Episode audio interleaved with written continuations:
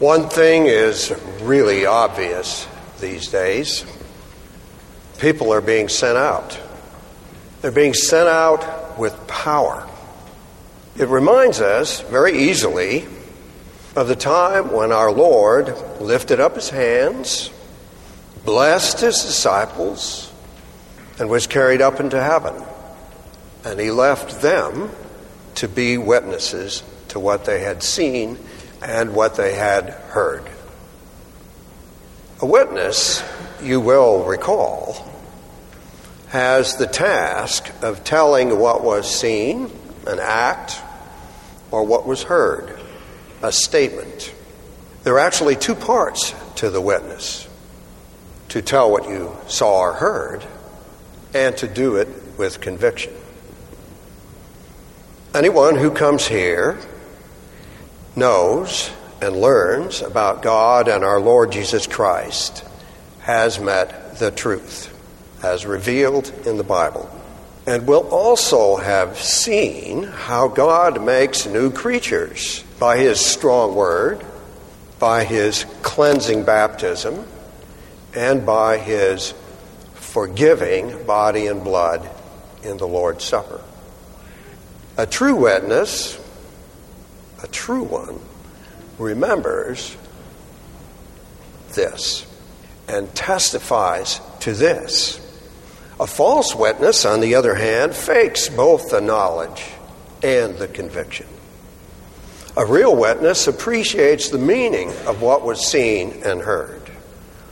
A false witness, not really sure, so whatever he makes up is sufficient. A faithful witness simply wants to tell what was seen and heard, and a false one is happy to contradict what was seen and heard. A true witness is interested in faithfully delivering the Word of God. A false witness focuses on the listener's desire or worries about the impact his testimony is going to have. Our Lord wants faithful witnesses. And he had one in the case, in the early chapters of Acts, of the greatest witness.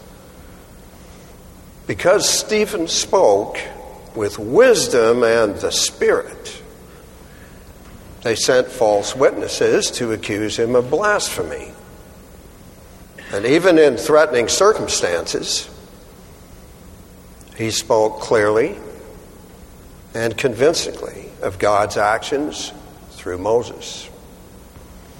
He stated there was a stiff necked people who had rejected God's message.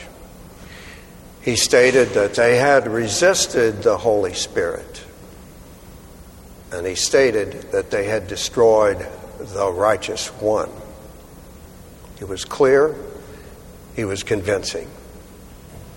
And yet he was loving even to the point that with his final breaths, he would call on God to have mercy on those who stoned him. A faithful witness indeed. The false witness from the priests and agents of our American culture will try to drown out our witness. For example, they will say, just be a good consumer. That's what Americans are. Dream of constant happiness. Experience what excites you or pleases you. Accumulate everything that you want. And try to get a big home to keep it all in. Buy whatever hides your problems, whatever masks your discomfort and your pain. Find yourself the kind of God who makes you feel like the center of the universe a make me feel good Jesus would be just fine. So the false witnesses say. But we have seen the Lord of the universe and what he can do. We have heard his words. We know the meaning.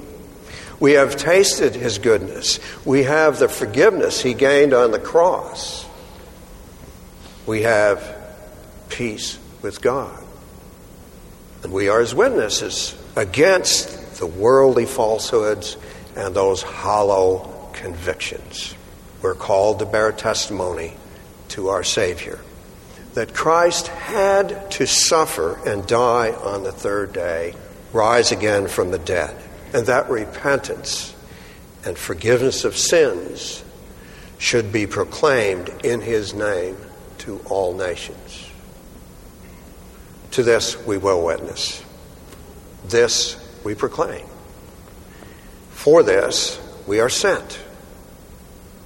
So that's what all the preparation, that's what all the packing, that's what all ascending is about in these days.